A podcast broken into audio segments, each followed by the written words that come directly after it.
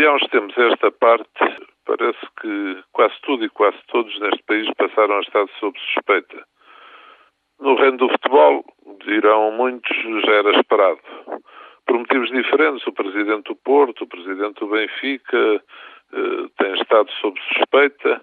Dirigentes do Sporting também foram questionados em matérias delicadas, dirigentes antigos e dirigentes atuais. Houve o processo agora no Narciso e do doping e da perda do Estatuto de Utilidade Pública da Federação Portuguesa de Futebol. Houve o processo do Gil Vicente, com as consequências que se conhecem. Noutro domínio, as investigações a bancos, presidentes de bancos a terem que responderem, a darem esclarecimentos por iniciativa própria ou não, as maiores empresas portuguesas, construtoras, empresas de outras áreas de atividade, deputados, presidentes de Câmara, EPUL, enfim, depois dos processos mais conhecidos, como o processo Casa Pia e outros. É sabido que tudo isto tem acontecido mantendo-se a publicidade às diligências que são feitas.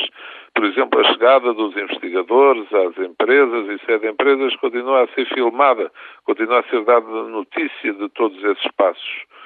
Temos um novo Presidente da República, um novo Procurador-Geral da República, que prometeram tempos diferentes nestas matérias.